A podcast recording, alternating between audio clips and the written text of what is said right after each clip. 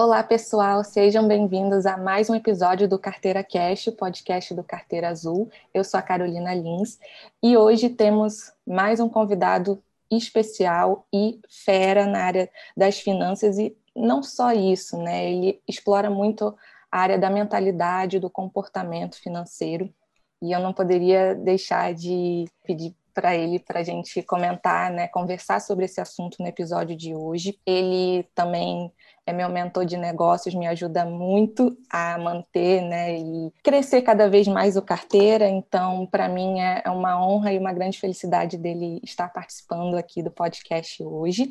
Mas antes da gente começar o nosso bate-papo, eu vou deixar ele se apresentar para vocês. Fala aí, Felipe. Olá, Carolina, tudo bem? Obrigado pelo convite, em primeiro lugar. Uma uma satisfação estar tá aqui. Eu sei que você ajuda muita gente, eu sei que tem muita, muita gente aí no seu, no seu Instagram, suas seguidoras, que, que se beneficiam demais com o conteúdo que você traz. Já falei isso para você muitas vezes, vou falar hoje de novo. Para mim, você é um foguetão, só tá aquecendo os motores aí, mas daqui a pouco vai estar tá voando muito, muito alto. É, e para me apresentar rapidinho, eu sou Felipe Cavalcante, eu tenho 41 anos, sou consultor, educador financeiro, também sou hipnoterapeuta, formado em Master, Practitioner, PNL, Coach, ah, tem um monte de formação aí que você nem quer saber. sou pai de três meninas lindas, casado com a Tânia, que é psicanalista também, então aqui a gente fala muito sobre a mente na minha casa, né? Minha filha mais velha também faz faculdade de psicologia, então a mente e o comportamento fazem, fazem parte da nossa vida aqui, do nosso cotidiano.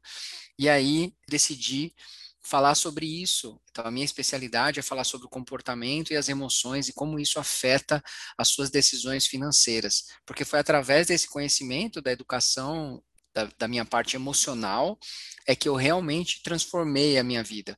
Eu sempre tive problemas com dívidas, problemas com ciclos é, de grande abundância financeira, com grande escassez, principalmente por causa da minha questão emocional. E quando eu consegui resolver isso, aí sim eu pude prosperar, pude é, melhorar minha vida, começar a, a ter mais resultados no meu trabalho. E hoje graças a Deus, eu vivo uma vida ah, talvez até melhor do que eu já sonhei. então é isso. Resumidamente, esse sou eu. Então, Felipe, é, em primeiro lugar, eu queria que você comentasse é, sobre quando, se, se teve um momento, você percebeu que teve algum momento que teve essa virada de chave e você percebeu que era as suas emoções que estavam afetando a forma como você lidava com o dinheiro. Olha, Carol, não teve um momento específico, mas foram, foi um conjunto de coisas que foi acontecendo comigo e que depois, olhando, né, olhando hoje, olhando para trás, eu percebo que todas essas coisas acabaram é, fazendo com que eu percebesse isso, né? Durante bastante tempo eu fui corretor de seguros dentro de uma agência do Banco Bradesco. Nessa época é, eu sabia praticamente tudo sobre investimentos. Eu trabalhava especificamente com é, planejamento de previdência privada, então tinha que estudar bastante sobre mercado financeiro, ações, investimentos, para poder fazer comparações, para poder é, explicar para o cliente, né, porque seria interessante para ele fazer uma previdência privada, e, e, mesmo com esse conhecimento eu não tinha nada guardado, eu tinha zero, eu lembro de ter abordado uma senhora uma vez, e, e ela falou assim para mim, me ajuda a fazer aqui esse depósito, eu falei, ah, tá bom, vai, ajudei ela a fazer um depósito de 50 reais, e ela, olha, dá uma olhada aqui no meu saldo, que eu tô sem óculos, quanto que eu tenho? Ela tinha mais de 50 mil reais guardado. Falei, nossa, a senhora tem 50 mil reais, é um bom dinheiro. É, a senhora guarda sempre? Ah, quando eu posso, né? Porque eu só ganho 500 reais por mês. E aí eu, caramba, ela ganha 500 reais por mês, ela tem 50 mil guardado, e, e eu ganho, sei lá, 2.500, 3 mil reais, que era o que eu ganhava na época, e eu não tenho nada guardado. Depois é, eu comecei a ganhar mais e, e, e, achei que esse era o problema também, né? E mesmo quando eu ganhava mais, eu nunca me livrei das minhas dívidas de verdade. Eu sempre fiquei financiando as coisas, parcelando. É, era, era, um comportamento que estava interno dentro de mim. Eu comprava muitas coisas porque eu precisava mostrar para os outros. E aí lá na frente, quando eu me divorciei, que foi o meu pior momento emocional, assim, a época em que eu estava mais sei lá, mais triste, mais, mais infeliz comigo mesmo, é, foi o, o, meu pior momento financeiro. Eu cheguei a ficar devendo 250 mil reais. E a partir do momento que eu comecei a me conhecer, aí comecei a fazer os meus os cursos de desenvolvimento pessoal, entender mais sobre mim mesmo, aí sim a minha vida começou a mudar de verdade. Então, eu não acho que foi uma única coisa, mas foi um, um conjunto de coisas que, como eu não tinha orientação, eu não tinha ninguém falando para mim, olha, é isso que está acontecendo, eu acho que até demorou mais do que deveria. Talvez aí um espaço de cinco, seis anos até eu conseguir perceber que isso era que me afetava mesmo. É, é interessante você falar sobre isso, porque ainda é muito enraizada essa crença de que é, você precisa ter muito dinheiro para investir e que quem, quem ganha bem é que está bem de vida, e não necessariamente, né? Tem, tem gente que ganha bem, mas não guarda um centavo, né? Como já aconteceu com você.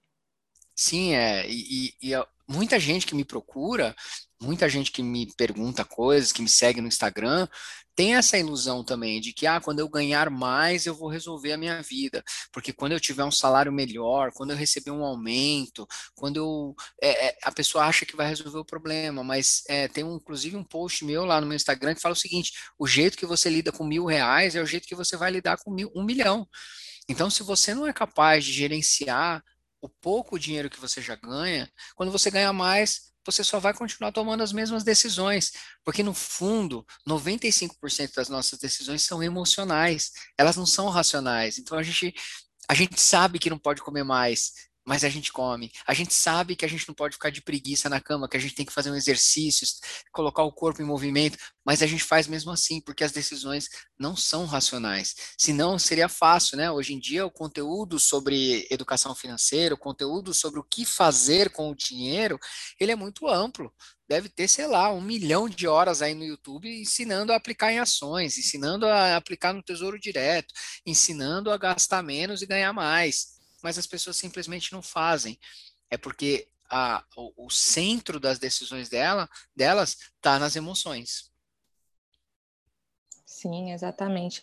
E, e quando você também contou isso, eu me lembrei é, de outra outra crença, assim, outra ideia que a gente tem, né, de em relação aos profissionais ligados às finanças, ao mercado financeiro, né, como os economistas, né, contadores, bancários também, né, que você já trabalhou em banco também, que eu já tive algumas clientes que são é, contadora de sabe, de empresa de auditoria grande, né, fera no assunto. Já tive duas clientes bancárias e super enroladas financeiramente. Então, será que realmente só o conhecimento é suficiente para ter uma boa relação com o dinheiro? Ah, isso é o que mais acontece. Assim, é, eu, eu conheço muitas pessoas, já atendi economistas, administradores, do mesmo jeito, de, do mesmo jeitinho que você, né? É, pessoas que têm posição de destaque financeiro numa determinada empresa, né? Ou seja, a pessoa ela, ela toma decisões milionárias numa empresa, é, ela decide o que compra, o que vende, ela aprova orçamento, mas na vida pessoal ela não consegue, ela não consegue guardar, ela vive enrolada, vive endividada. É, esse estereótipo, né? É engraçado porque no banco eu vi muito isso, gerentes que tomavam decisões de milhões dos clientes. O cliente chegava e falava assim: não, o que você me disser eu faço. Mal sabe o cliente que o cara tem um salário lá de 3.500, 4 mil reais e tá todo endividado, todo enrolado, não está conseguindo pagar o financiamento da casa dele, é, não está conseguindo é, gerenciar as contas dele, é, mas dá opinião na vida dos outros, né? Então, o conhecimento, ele é importante, claro, ele é, ele é uma parte fundamental, mas ele representa, na, a meu ver, uma, talvez 20%. Se a gente usar a regra de Pareto, né? Para quem não conhece Pareto, foi um cara que é estudioso das probabilidades, ele dizia que 80% das causas produzem 20% dos efeitos e 20% das causas produzem 80% dos efeitos. Então, a gente poderia dizer o seguinte, que 80% do, do que a gente precisa é comportamento e 20% do que a gente precisa é ferramenta, conhecimento, porque é, a importância da, da, do comportamento vai gerar, vai produzir uma riqueza muito maior para a gente. Sim. E no caso, você falou da questão, né? Obviamente, durante toda a nossa conversa, a gente vai abordar muito sobre o peso né, do pensamento, do comportamento é, no nosso dinheiro, mas é, eu queria que você comentasse também sobre as pessoas que são céticas, que têm certo preconceito ainda, né, acha que é, fazer uma terapia é coisa de gente maluca. Infelizmente, ainda tem muita gente que pensa assim, né? Então, eu queria que você falasse alguma coisa para ver se desperta essas pessoas. Olha é só, olha, olha que engraçado, né? É, quando eu comecei nessa minha jornada de autodescobrimento, de autoconhecimento, eu lembro que muita gente, mas muita gente mesmo, me criticou, disse assim para mim: "Nossa, mas você, o que você está fazendo é uma lavagem cerebral". E aí eu, durante um tempo, eu fiquei incomodado, mas depois eu comecei a pensar assim: "Caramba, mas eu lavo o meu carro, eu lavo a minha casa, eu lavo a minha roupa. Por que, que eu não vou fazer uma lavagem no meu cérebro? Será que não é importante que de vez em quando a gente lave o nosso cérebro, tire um pouco as coisas ali que estão que estão atrapalhando, que são coisas que a gente talvez já tenha usado um dia, mas hoje não fazem mais sentido, né? É, e, e, a terapia, ela, ela é um caminho é, fundamental, eu acho que para que as pessoas possam realmente se conhecer. É, é o que eu falei, minha, minha filha faz psicologia, minha esposa é psicanalista, eu sou hipnoterapeuta, é, então eu acredito demais no poder da mente, porque eu experimento isso todos os dias. Eu vejo a diferença. Ó, eu vou, eu vou dar um exemplo só, tá? Um exemplo que eu acho emblemático. Eu tenho um cliente que é uma doceria e a gente faz um trabalho de consultoria financeira para a empresa e a doceria hoje, a gente conseguiu elevar o faturamento deles, eles já tinham tido faturamentos muito bons, né, de 120, 130 mil no mês, mas eles estavam com uma, um decréscimo, estavam vendendo, sei lá, 90 mil mais ou menos quando eu comecei a consultoria. Esse, esse mês aqui de maio, a gente bateu 160 mil reais vendendo doces, somente doces. E ao mesmo tempo, eu já tive alunos no meu curso de que são que vendem doce alunos que vendem doce e que não conseguem ultrapassar a marca de dois mil, três mil reais de faturamento. E aí, quando você pega essas pessoas, você vê que elas têm os mesmos recursos.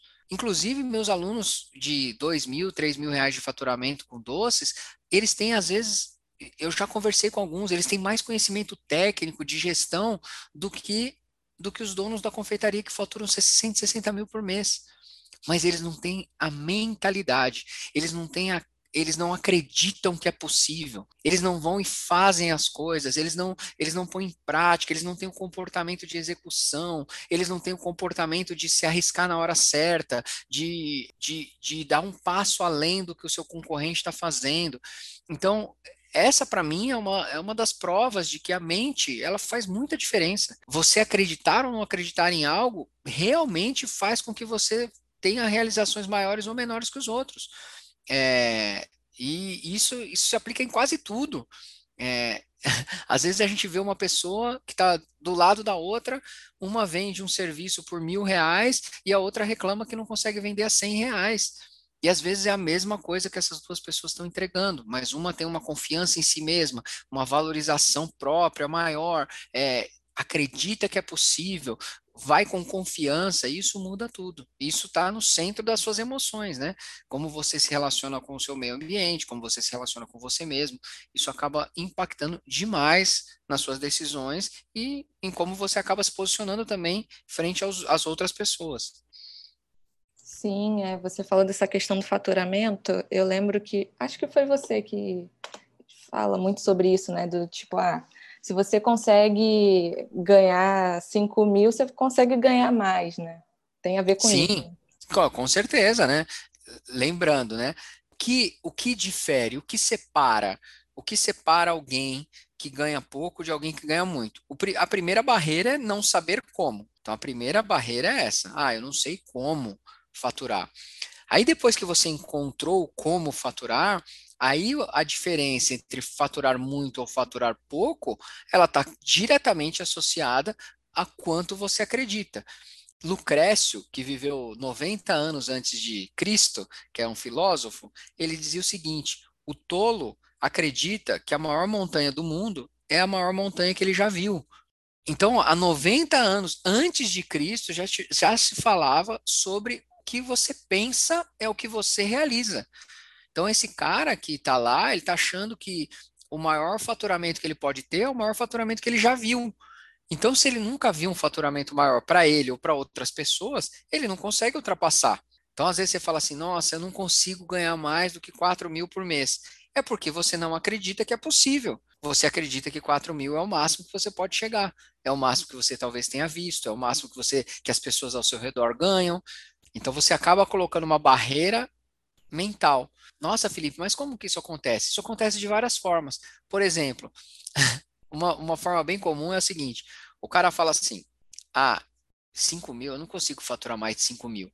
Aí, nos primeiros 10 dias do mês, ele vende lá para dois clientes, 2.500 no, no primeiro dia e 2.500 no quarto dia da, do mês. Então, nos primeiros cinco dias, o cara já bateu 5 mil reais. Aí, sabe o que ele começa a fazer? Ele começa a deixar de ligar, ele começa a falar assim, ah, bom, já que eu não consigo, eu não vou conseguir mais de 5 mil, eu não vou abordar outros clientes. Ou ele começa a abordar de maneira insegura os clientes. E aí, quando ele vê, passam 20 dias, ele procrastina, ele entra em vários, vários ciclos para não ultrapassar aquela barreira dos 5 mil que ele mesmo colocou. E se ele tivesse continuado no mesmo ritmo, talvez, provavelmente, ele teria batido 10 mil, 15 mil de faturamento. Então, é mental. Com certeza é mental. E isso a gente aplica para empresas também. Às vezes o dono está ali no faturamento, não consegue ultrapassar, às vezes é mental, às vezes ele começa a se comportar mal na empresa, começa a, a, a dar folga para o funcionário, então é, arrumar alguma, algum conflito, porque ele não a, a, mente dele já setou naquele, naquele faturamento e ele não vai, não vai ultrapassar aquilo. É muito louco isso, né? Como é que, como é que a mente interfere tanto, né? E a gente. É, a gente pode fazer, ó, a gente pode fazer um exercício agora com quem está ouvindo. Hum. Com quem está ouvindo esse podcast. Ó, vamos fazer um exercício com quem está ouvindo esse podcast. Se você está ouvindo esse podcast aí na sua casa, faz o seguinte: sua casa, no trânsito. Não, se estiver no trânsito, não faz o exercício, tá? Não vai dar para fazer. Mas se você não estiver dirigindo, estiver no ônibus, no trem, sei lá, ou se você for o passageiro do carro, faz esse exercício. É o seguinte, ó. Fecha os olhos agora, respira fundo, respira fundo e fecha os olhos. Imagina que você está com o seu celular na mão e que você tem um aplicativo do seu banco aí no seu celular. Hoje em dia, quase todo mundo tem um aplicativo do banco no celular. E aí você imagina que você vai clicar nesse aplicativo e aí ele vai puxar lá, ou é só o seu dedo, a sua digital que você tem que digitar para colocar para abrir o aplicativo do, do banco, ou você tem que fazer um desenho, colocar os números, não importa. Imagina que você está clicando no banco e abrindo. E antes de você você clicar no saldo, eu quero que você imagine, eu quero que você imagine qualquer valor que você gostaria que tivesse na sua conta. Imagina aí na sua cabeça um valor, um valor que você gostaria que tivesse na sua conta. E agora eu quero que você imagine que você está clicando no botão onde aparece o saldo. E aí vai aparecer o saldo. Respira fundo, olha bem esse saldo aí. Isso, respira fundo e relaxa. Excelente, excelente. Agora abre os olhos. E eu quero que você pense o seguinte, né? Eu não tenho como saber qual o valor que você pensou, porque a gente está gravando esse podcast, né? Mas pense o seguinte: eu disse qualquer valor que você quiser. Talvez você tenha imaginado 5 mil, talvez você tenha imaginado 10 mil, talvez você tenha imaginado 100 mil, talvez você tenha imaginado um milhão. Mas a pergunta que eu quero fazer não é quanto que você imaginou, é por que você não imaginou mais? Porque eu falei qualquer valor. Se eu falei qualquer valor, por que você imaginou 50 mil e não um bilhão? Por que, que você imaginou um milhão e não 100 milhões? Por quê? Eu falei qualquer valor. Então, isso é uma das provas de que a sua mente ela tem uma limitação. Talvez na hora que eu falei para você fazer esse exercício, você tenha pensado assim: ah, eu não vou pensar muito mais porque não é possível chegar nesse valor. Pronto, você já colocou uma limitação. Talvez você tenha pensado assim: de quanto eu preciso hoje Pronto, sua mente colocou outra limitação. Então, esse é um exercício simples, bem é, é, inicial, né, Carol? Mas é, é, um exercício que, com certeza, é, dá para as pessoas aí, se elas tiverem feito aí em casa, onde elas estiverem, dá, um, dá uma noção inicial de como a mente tem um impacto direto no quanto você ganha, no quanto você tem de dinheiro. Tem a questão também, que eu acho que tem tudo a ver com, com emocional, que é a questão do merecimento. Eu acho que principalmente com as mulheres, assim, é, que eu acho que a gente acha que é, a gente não merece tanto, assim, uma questão de, de autoestima, talvez, porque a gente né, tá, é muito recente as nossas conquistas, nossa entrada no mercado de trabalho, Então, eu não sei se isso também tem relação, né? Autoestima, a questão do, do merecimento, né? Será que eu realmente mereço ganhar isso tudo? Realmente eu sou capaz de, disso? É, na verdade, tem, tem duas palavras aí, né? Merecimento, né? É, a, a maior parte das pessoas conscientemente acredita que merece. Por quê? Porque você sabe dos esforços que você faz, né? Então a pessoa trabalha, ela conscientemente ela fala, poxa, mas eu mereço. Às vezes até ela acha que merece demais, né? é quando a pessoa começa a gastar dinheiro e fala assim, ah, mas eu mereço, eu mereço. É, gastar todo esse dinheiro aqui, comprar uma bolsa bonita, mesmo que não seja a hora, né?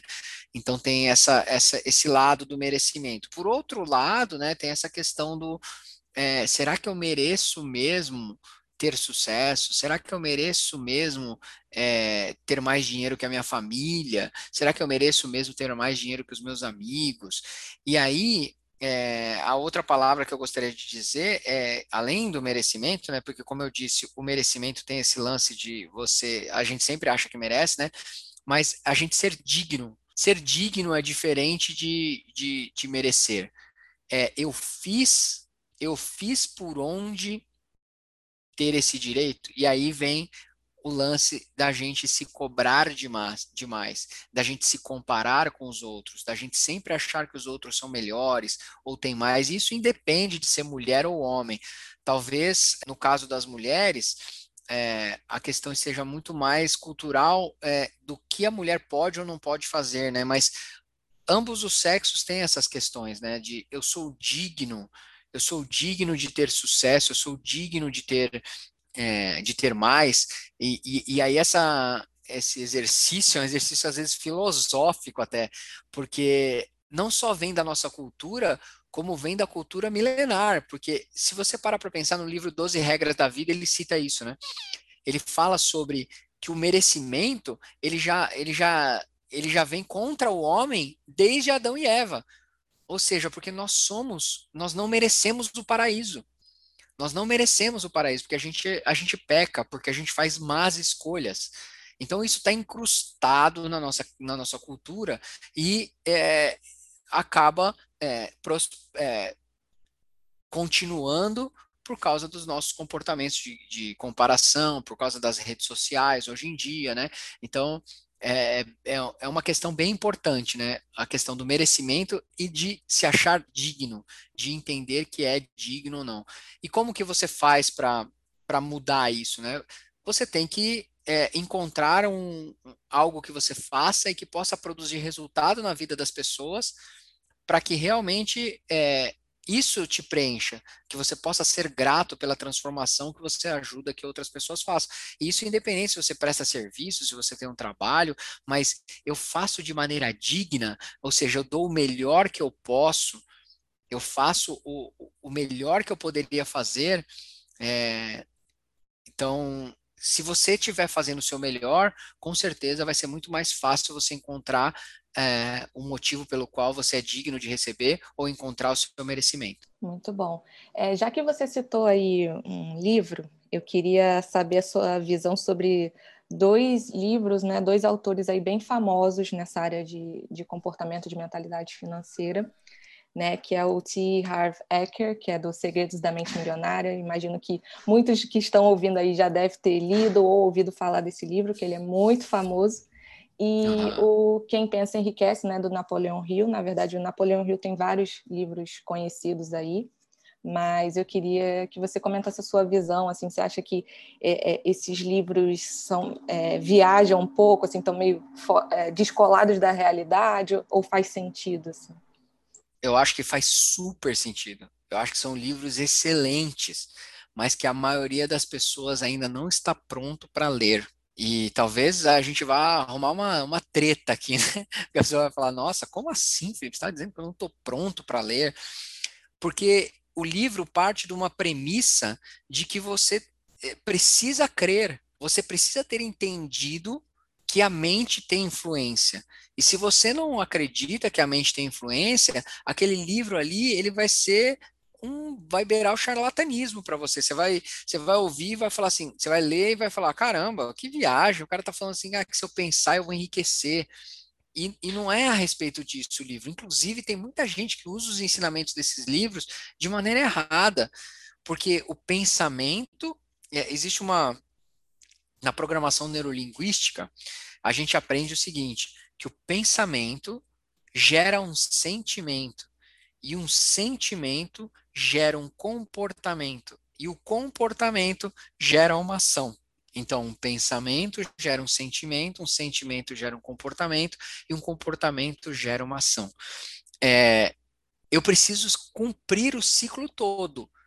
Eu não posso só sentir, eu não posso só pensar, e eu não posso só me comportar, eu não posso só agir. Se eu faço só um, uma dessas coisas, eu não tenho os resultados. Então não basta que eu só pense, mas eu tenho que, através do pensamento, criar um sentimento em mim, e através desse sentimento eu deixar ele transbordar por um comportamento, e através dos meus comportamentos eu vou realizar ações para realizar aquilo. Então, é, um exemplo disso é aquele livro O Segredo. Para mim, aquele livro O Segredo, ele é exatamente uma má utilização da ideia do quem pensa enriquece. O cara pegou o quem pensa enriquece e ele quer dizer que você só precisa ficar pensando e as pessoas ficaram interpretando dessa maneira, e aí você tem um monte de gente que fica pensando, vou enriquecer, vou enriquecer, vou enriquecer, e não acontece nada. E não vai acontecer nada, porque você precisa pensar, e através desse pensamento você transforma ele em um sentimento, e depois de transformá-lo em um sentimento, você transforma em um comportamento, e depois em uma ação. Então, precisa fechar o ciclo todo. É, o Napoleão Hill, inclusive, é uma das pessoas nos autores que eu mais admiro. E eu mais admiro ele pelo seguinte, porque é, ele topou fazer um trabalho que a maioria das pessoas não toparia. E foi só por isso que ele enriqueceu. Porque o que, o que é o que é enriquecer, né? É você encontrar problemas que as pessoas têm e que você é capaz de resolver. E qual foi o problema que ele resolveu? O Napoleão Hill era jornalista, ele foi convidado pelo, pelo Carnegie que era um milionário, um, um industrial muito rico mesmo, que queria entender por que, que algumas pessoas enriqueciam e outras não. E o Napoleão Hill topou fazer um trabalho de 20 anos buscando informações dessas pessoas para poder entender quais eram as, as coisas que todos, é, todas essas pessoas tinham. Ele entrevistou mais de 100 pessoas ao longo desses 20 anos, viveu perto delas, acompanhou o trabalho delas, acompanhou o jeito de agir dessas pessoas. Então não foi um trabalho de uma semana, um mês. Hoje em dia você lê um livro aqui brasileiro, você lê livro de empreendedorismo brasileiro, parece que é tudo cópia um do outro. Às vezes talvez até tenha sido o mesmo ghostwriter que tem escrito, mas é, o cara não, ele fez uma pesquisa que demorou muito tempo. E aí, quando você vai perceber, todas as pessoas falam da mesma coisa. Você tem que acreditar, você tem que mentalizar. O, o, o rico, ele tem clareza, ou seja, ele sabe o que ele está fazendo, ele sabe para onde ele está indo. Já o pobre não. O pobre tem uma confusão de ideias. Ele não consegue saber de quem é a responsabilidade, não consegue assumir a responsabilidade, ele não consegue tomar ação para resolver problemas. Então, é, eu admiro demais os dois. Inclusive o T. Harv Eker dentro do curso do, do livro dele, né? Porque tem um curso, o, o, livro é originário do curso. Eu sempre achei que fosse o contrário, que ele tinha escrito o primeiro livro e depois ele tinha feito o curso.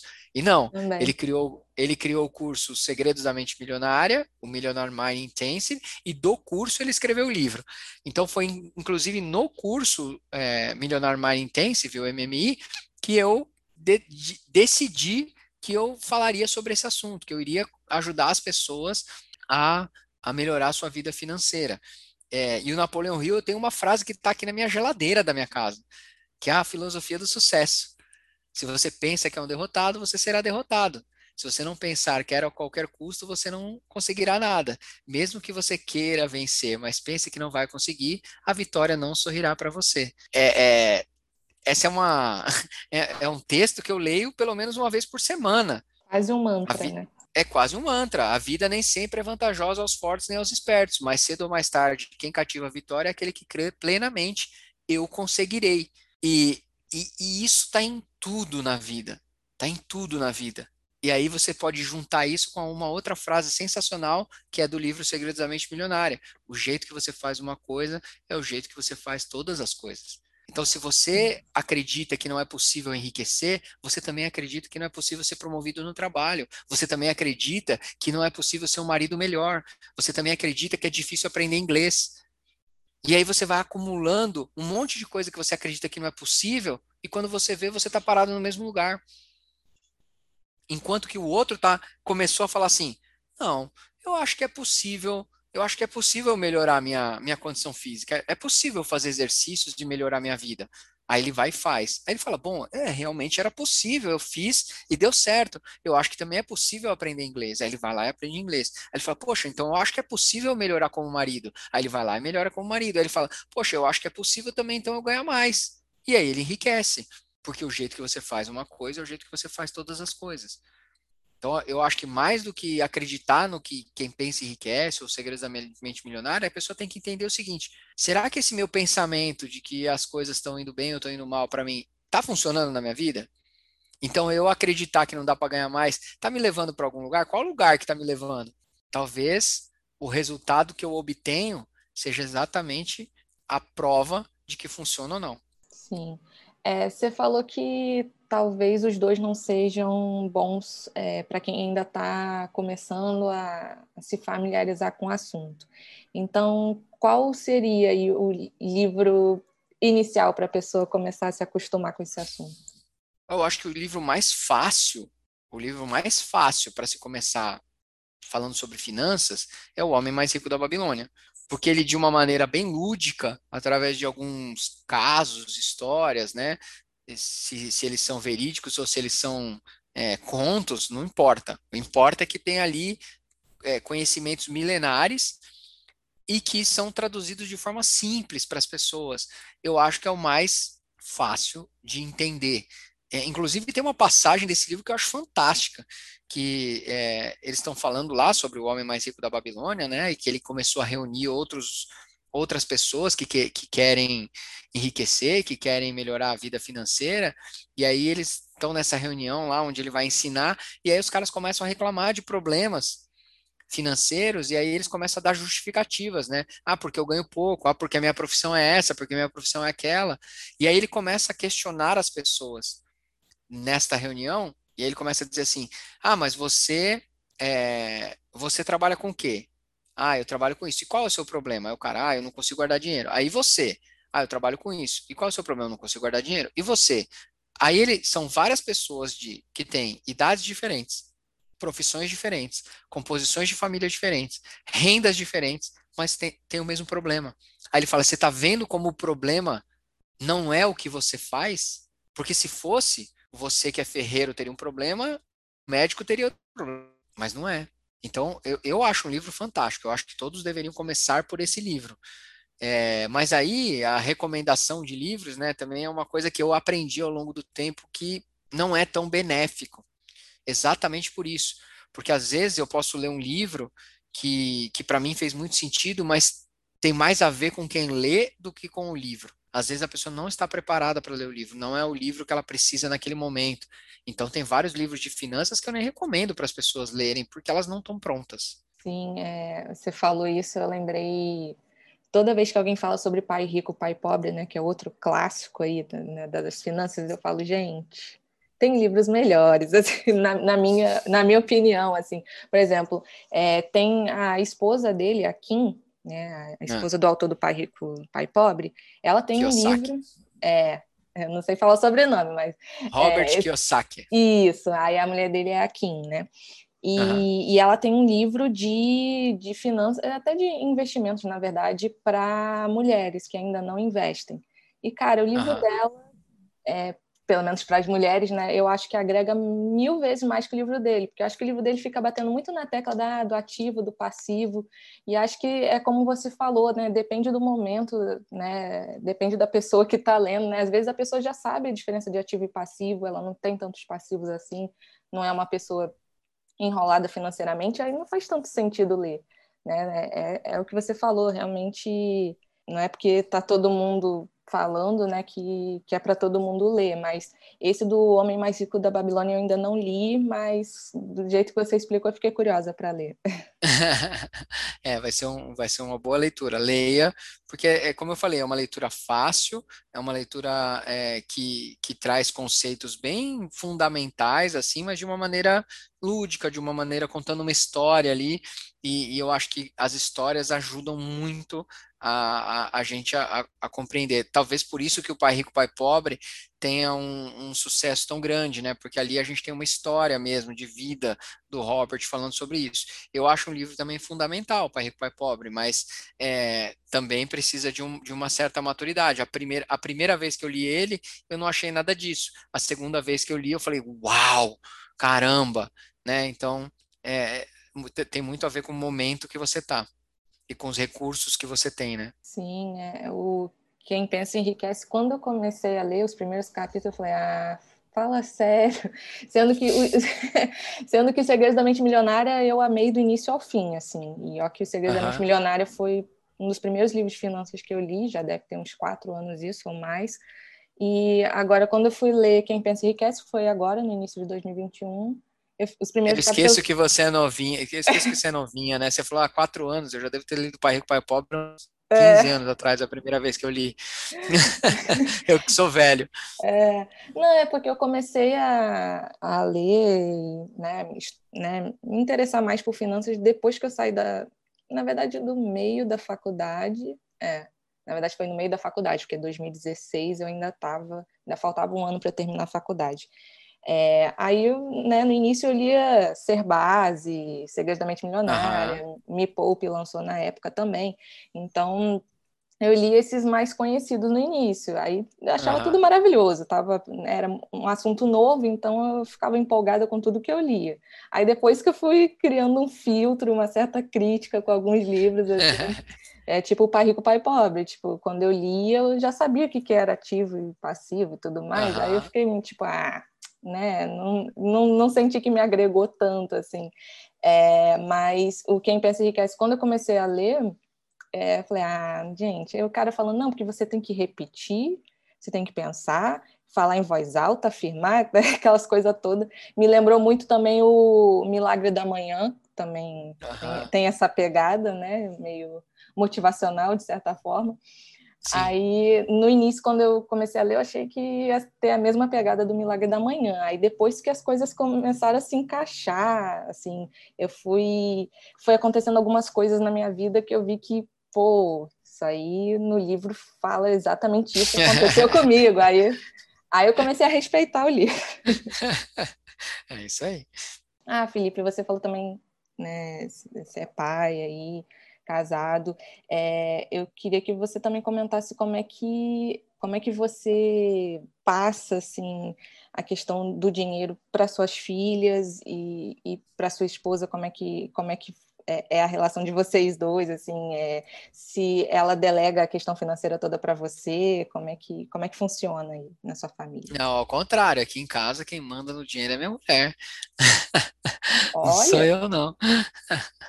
É, na verdade, ela tem um, uma habilidade muito maior que eu para organização. É, então, sempre ela que ficou é, responsável pela parte de organização, orçamento, controle.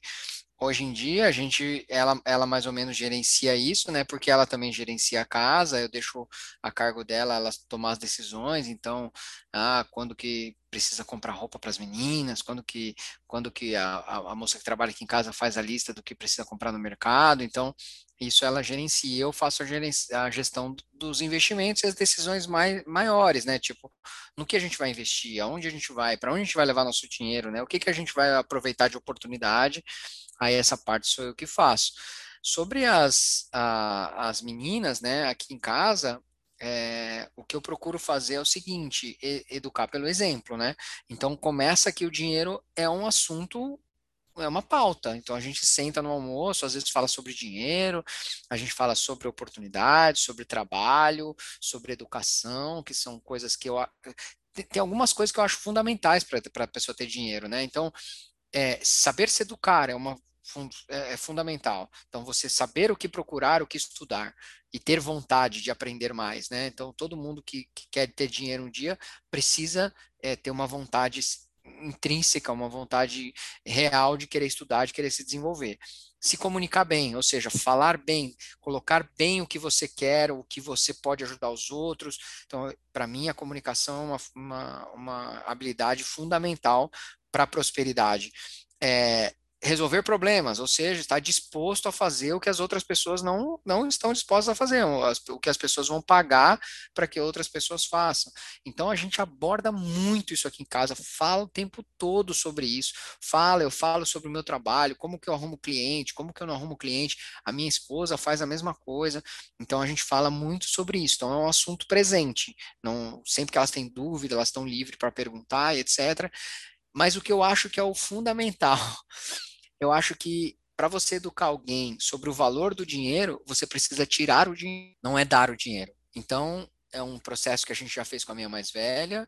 Então, a gente foi minguando e retirando o dinheiro à medida que ela foi ficando mais velha. Então, ela, quando ela chegou nos 18, foi o final, a gente virou para ela e falou assim: bom, então acabou, agora não tem mais mesada, agora não tem mais nada. O dinheiro que você tem é para você estudar, comer e se vestir. Qualquer outra coisa que você quiser, você precisa produzir o dinheiro. Ah, mas como eu vou produzir o dinheiro? Se vira. E aí ela começou a se virar. Ela começou, começou vendendo algumas coisinhas na, da, que ela tinha, que não usava mais. Aí depois ela começou a, a querer andar com um cachorro aqui no, no condomínio, então é, cobrar para passear com o cachorro das outras pessoas. Aí depois ela começou a fazer é, trabalho de babá, aí ela aprendeu que, que dava para ganhar um dinheiro, que ela era boa com isso, que as pessoas gostavam. Ela também fazia faculdade de psicologia, ela gosta da área infantil, e, e aí ela acabou se desenvolvendo. Hoje ela ganha um bom salário trabalhando é, nas horas vagas dela, sem deixar de estudar, sem deixar de fazer trabalho tal, ela ganha um bom salário como babá, ela ganha mais do que grande parte dos professores aí que dão aula, ela ganha muito mais por hora sendo babá. É, e tem o dinheiro dela, tem dinheiro investido, porque nós tiramos o dinheiro. Então, eu acho que um grande erro dos pais que falam sobre dinheiro, é, que, que, que querem introduzir educação financeira para os filhos, é primeiro ficar dando mesada porque você só cria é, funcionários, né? Pessoas que estão acostumadas a receber uma mesada todo mês, um salário todo mês para viver. E eu não acho que esse é o, que é o, é o melhor caminho, o caminho que vai trazer mais prosperidade. Até porque, segundo Robert Kiyosaki, só 5% da riqueza do mundo está na mão dos assalariados. 95% da riqueza do mundo está na mão dos empresários e dos, dos empreendedores. É, e eles querem dar para os filhos tudo que eles não tiveram. Quando, na verdade, o que eu acredito é que a gente precisa ensinar para os filhos as coisas que a gente não aprendeu. Isso eu aprendi aqui com as minhas filhas. É, foi difícil a gente colocar isso, mas elas não precisam de nada material. Não tem nada material que falte na minha casa, não tem nada material que, que, que possa suprir é, questões emocionais exatamente do que eu falo principalmente. É, então, eu acho que talvez essa seja o maior, o maior erro. As pessoas querem dar para os filhos muito, querem fazer com que eles não sofram, quer fazer com que eles não tenham sempre o brinquedo mais novo, que eles, que eles tenham mais coisas do que os amiguinhos. E aqui em casa a gente não tem nada disso. A minha filha do, do, do meio já está reclamando faz um ano que, ela, que a bicicleta dela está pequena e a gente não, não vai comprar outra. Tá dando para andar? Não, vai andar com essa. Ah, mas não sei quem ganhou uma bicicleta nova, não sei quem tem uma bicicleta nova, super cara. Ah, que bom para eles. Você não vai ter. Aí, assim, ah, eu quero um celular novo. Não, se, se quiser um celular novo, você vai ter que comprar. Ela tem 12 anos, ela comprou o celular dela. Como que ela comprou o celular dela? Ela vendeu revistinha, ela vendeu sapato que ela não usava mais, ela vendeu tiara. Aí juntou dinheiro que pediu de aniversário, aí juntou lá 300 reais. Aí a gente falou, bom, beleza, você juntou 350 reais, a gente vai completar com mais 350 para você comprar o celular. Então, é, são ensinamentos ligados à falta do dinheiro e não a excesso. Então, não é dar o dinheiro, é você tirar o dinheiro. Para mim, é o maior ensinamento que você pode dar para uma criança, porque ela vai valorizar o dinheiro. Muito bom, Felipe. Então, a gente está chegando nos momentos finais aqui do, do nosso bate-papo. É, já queria agradecer mais uma vez por você ter aceitado o convite aqui de, é, dessa conversa. Foi muito bom, muito produtivo e muito enriquecedor, né? Não, né? Só um trocadilho, não, mas é enriquecedor de, de ideias, de conhecimento e tudo mais. E eu queria que você deixasse algum recado, alguma lição final e falasse aí as suas redes sociais para quem não te conhece começar a acompanhar o seu trabalho. Legal, obrigado, obrigado por ter me convidado, adorei, foi muito bom, muito bom mesmo conversar com você. Eu, o que eu gostaria de dizer para as pessoas é o seguinte: tem duas frases que eu gosto muito, né? Mas é, hoje particularmente, como você fala de investimentos, eu vou eu vou usar a segunda frase, que é a seguinte: eu desejo que você realize até os sonhos que você ainda não teve coragem de sonhar, porque como o exercício que a gente fez no meio do podcast aí, eu tenho certeza que tem muita gente que te ouve, que te segue e que ainda e que ainda enfrenta essa barreira do pensamento, essa barreira da mente e acha que não pode enriquecer, que não pode viver a vida que sempre sonhou, porque tem medo, tem medo de não chegar, tem medo de se sonhar, é, se frustrar. Então, o que eu desejo de verdade para essas pessoas é que elas sejam livres e que elas consigam sonhar, porque os sonhos são o farol que vai levar elas a fazerem as grandes realizações. Se elas forem capazes de sonhar mais, eu tenho certeza absoluta que elas também vão ser capazes de realizar mais. Então, é isso. É isso que eu desejo para a galera que está me ouvindo. Essa é a mensagem que eu gostaria de deixar. O meu Instagram, que é o principal canal de comunicação meu, é o ponto Felipe Cavalcante. Lá eu falo sobre comportamento, sobre mentalidade financeira, sobre, sobre enfim, tudo que está relacionado a, a, emoções, comportamento e dinheiro. Espero que é, as pessoas me sigam e se tiverem dúvidas, todos os dias eu ponho lá uma caixinha de de perguntas, pode mandar pergunta, pode me mandar direct, sou eu que respondo tudo. Uh, a ideia é estar próximo mesmo da, das pessoas e poder ajudar de uma maneira real. É isso aí, Carol. Obrigado pelo convite. Muito bom. É, obrigada a todo mundo que ouviu até aqui. Não deixem de acompanhar o Felipe se você gostou aí da, da nossa conversa. E não deixem de compartilhar também nas suas redes sociais. Se você ouviu, marca o Carteira Azul Ponto Finanças e marca o Felipe também, para a gente saber que você ouviu e gostou do episódio. Beleza? É, obrigada e até a próxima. Tchau, tchau.